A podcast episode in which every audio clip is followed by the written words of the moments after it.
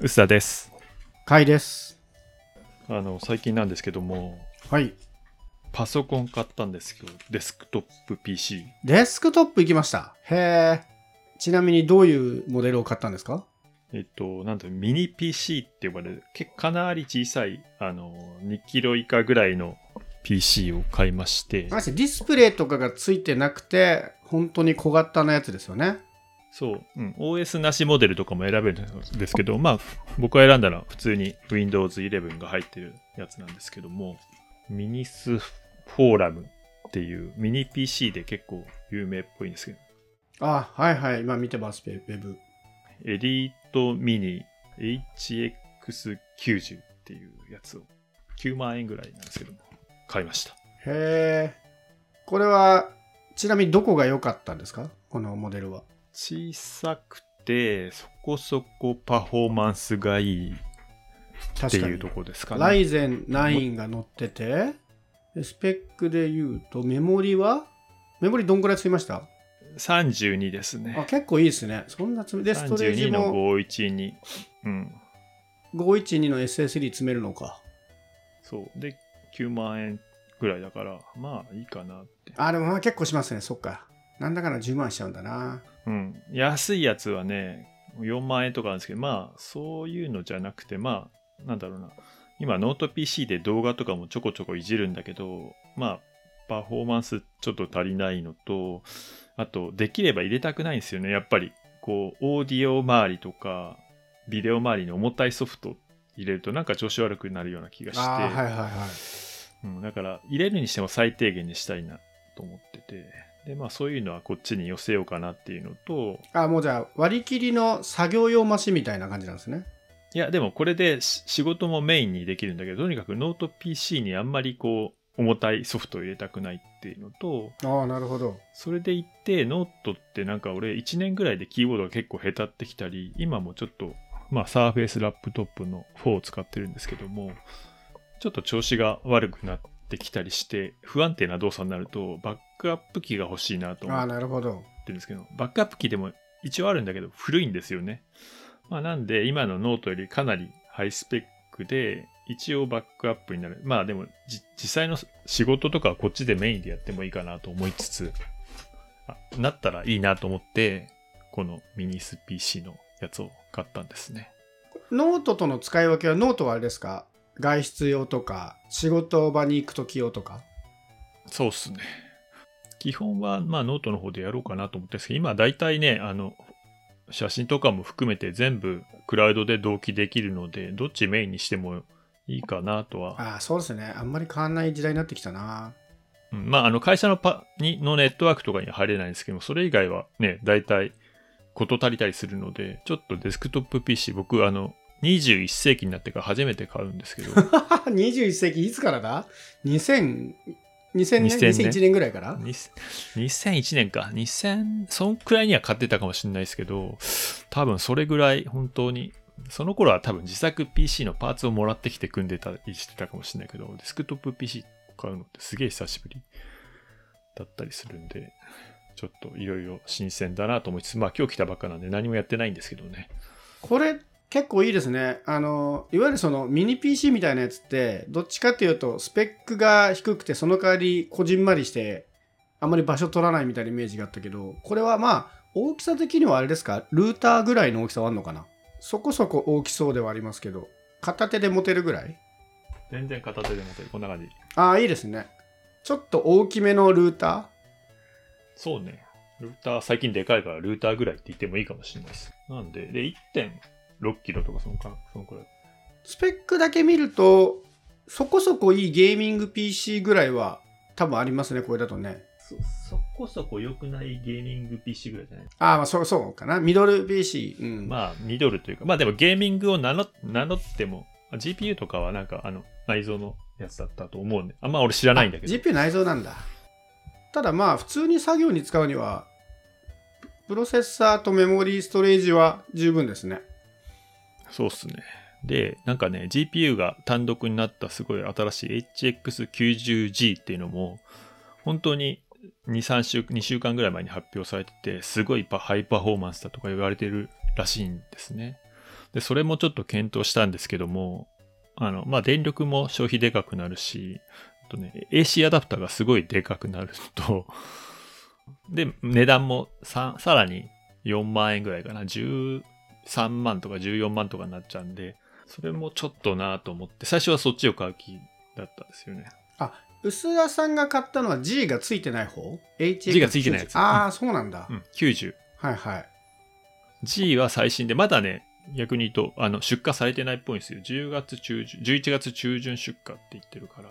だから1年前のもですね、あの、HX90 自体は。で、9万円だから、まあ、リーズナブルで、さらになんか薄いね、板みたいな、なんだろうね、NUCXI7 とかもあって、それも15万ぐらいするのかな。でもこれがすごい、パソコンマニアの中では話題になってるらしいんですよ。NVIDIA のなんちゃらが入っててとか。で最初はそれ、あの、まあマニアの、マニアというかすごい詳しい人がこれがすごいって騒いでて、これを真面目に検討してたんですけど、よくよく、で、すごい静からしいんですよ。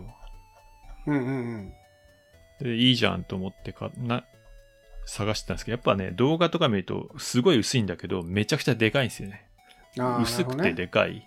はい。ゲーミング PC の液晶がない版みたいな感じらしいんですけど、うんうんうん。やっぱちょっと置き場に困るなって言って、この、あの、新しい G の方、Q- HX90G の方にしようかなと思ったんだけど、よくよく考えるとそこまでのパフォーマンスいらねえなと思って、今のやつに至る。今の HX90 に至るという感じです。面白いな、これ。スペック的にはそのミドルクラスのゲーミング PC とは言ったものの、僕これ今ウェブページ見てるんですけど面白いところなのが、4画面出力対応してるんですね。これ地味に面白いな。なんかね、やったら HDMI が2系統、ディスプレイポート2系統あったりして、すごいんですよ。ね、普通にノート PC 買っちゃうと、基本的には HDMI 出力1個しかないから、大きいディスプレイに1個出して、ノート PC の画面見るか、まあ、ノート PC やめちゃうかみたいな感じだと思うんですけど、ね、で、2つ、3つ増やそうとすると、別でハード買ったりとかしなきゃいけないところを、これ、ね、PC1 個でディスプレイ2つ4つ簡単にいけるっていうのは、これ結構いいですね。自宅で使うにはお手軽な感じがする。まあ、うちそんなにディスプレイないけどね。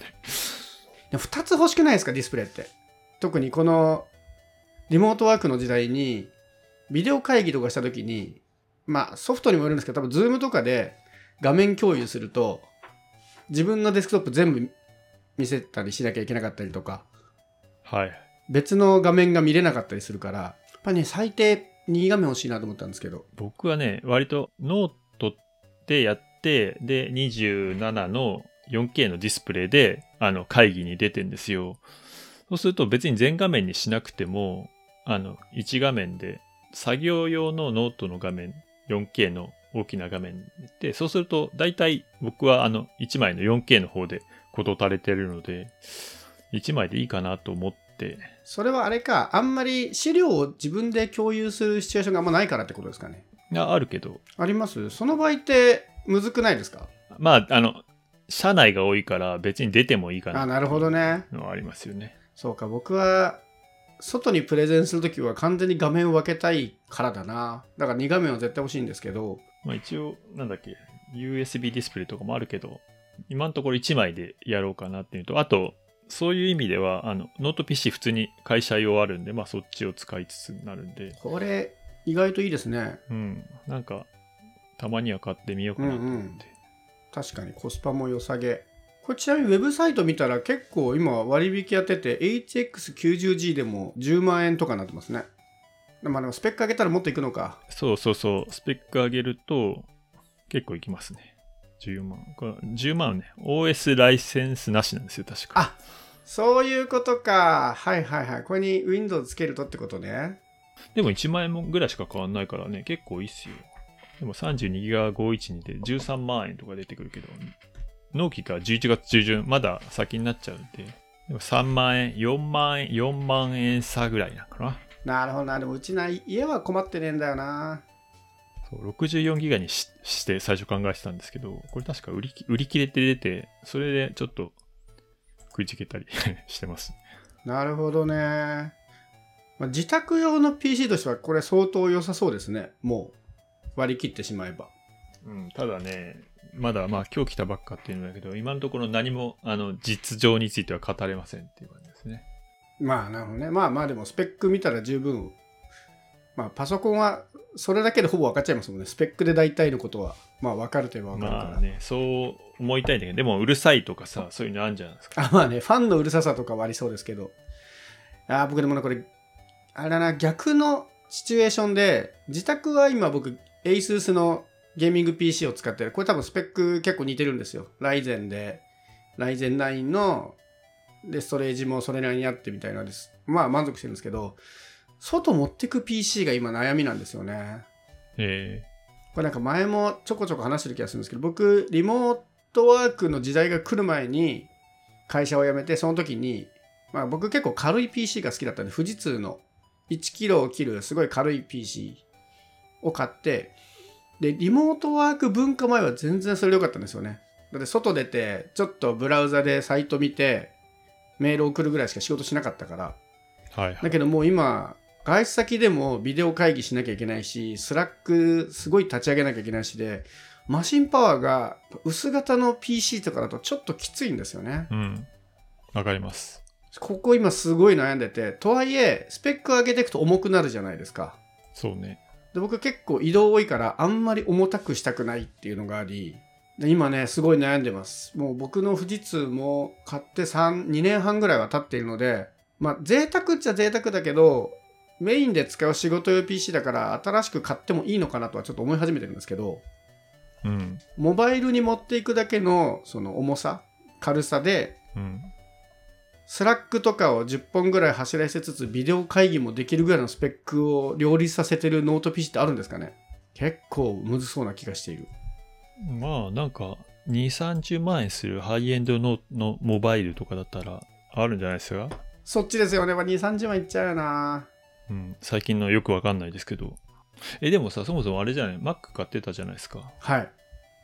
Mac はそういう用途には使わないんですか？これね、まあ、率直に言うと Windows、Mac 両方使った結果、やっぱり Mac は遅いなって思ってるんですよね。そうなの？なんだろう、細かい何かをボタンを押してから反応する速度だったりとか、そういうものが細かくいちいちちょっと遅いんですよ。秒秒がというか、レスポンスが。そう？でもいい、いいやつ、いい Mac じゃなかった？買ったやつって。あ、でもそんなに良くないです。MacBook Air の M1 だから、そんなすごいやつはないから、これプロにしたら違うのかもしれないけど、まあでも、普通にさ最新というか、現役のいいやつですよね。うん、ただ Windows のそれなりにいいやつを使っていると、ちょっとね、パフォーマンスにもたつきを感じるんですよね。それなんかスペックとかじゃなくて、おそらく OS のそのものの、なんだろう、細かいそのマウスの動きとか、ブラウザを移動させる時のちょっとした動きみたいなのに、すごいもたつきを感じる。なるほっていう話を Mac と Windows 両方使ってる人にすると、やっぱり Mac はもたつくよねみたいなところで共感は得られるんですけど、ど。うん。ななんかね、僕のメイン機にはならんなと思った。あと、そうなんだ。うん、シンプルにキーボードショートカットとかも少ないので、ああ、まあそっちね。作業効率がすごく良くない。ただ、使いやすくて分かりやすいですけどね。えまあなんか2個機使い分けるのできなくはないけど、なんか、慣れない感じはありますよね。いつまで経っても。僕結構ね、使い分けは割とできてるんですけど、うんえーなんかね、脳みそが切り替わって面白い句はあるんですけど、ただ本気でがっつり作業しようとするときに、なんかね、ちょこちょこ Mac はもたつく。うん。なので、で、M- M1 自体すごいじゃないですか。だからこれをスペック上げてて、まあもっとね、M1 の MAX とかいろいろあるから、そっちにしたらだいぶ変わってくるんだろうけど、十数万の PC クラスでいくと、Windows の方がやっぱり使いやすいですね。なんか細かいその描画みたいなところの。うん。っていうので、ただバッテリーの持ちはいいんだけどな、Mac は。それは素晴らしい。ああ、そうですね。今悩んでます。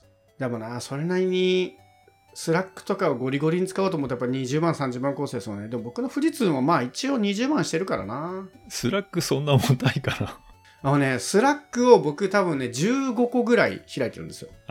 で、それを、問題は、スラック1個1個はそんなでもないんだけど、同時に15個ぐらい立ち上げる時の最初の立ち上げのね、スペックがすごいかかる。うんだからね、微妙なんですよね。立ち上げ終わるとそんなにかいらないんですよ、スペックが。うん。っていうのと、あとビデオ会議が始まると結構重い。あそれはもう絶対そうですね。そうそうそう。だからここら辺結構悩んでますね。もう意外にもう iPad とかを持って行ってビデオ会議はそっちにしちゃうとか、むしろ割り切った方がいいのかもっていう気がしてきた最近。ああ、そうそう、そっちの方がいいかもしれない。でもね、iPad 録画するとき結構大変。あら、それ Mac か。そう、Mac 諦めたの僕はあれだ。あの、録画が、音声がうまく取れないときがあって。あの、会見とかを撮るとき失はい。敗が多くて、うん。それでなんかやめた気がする。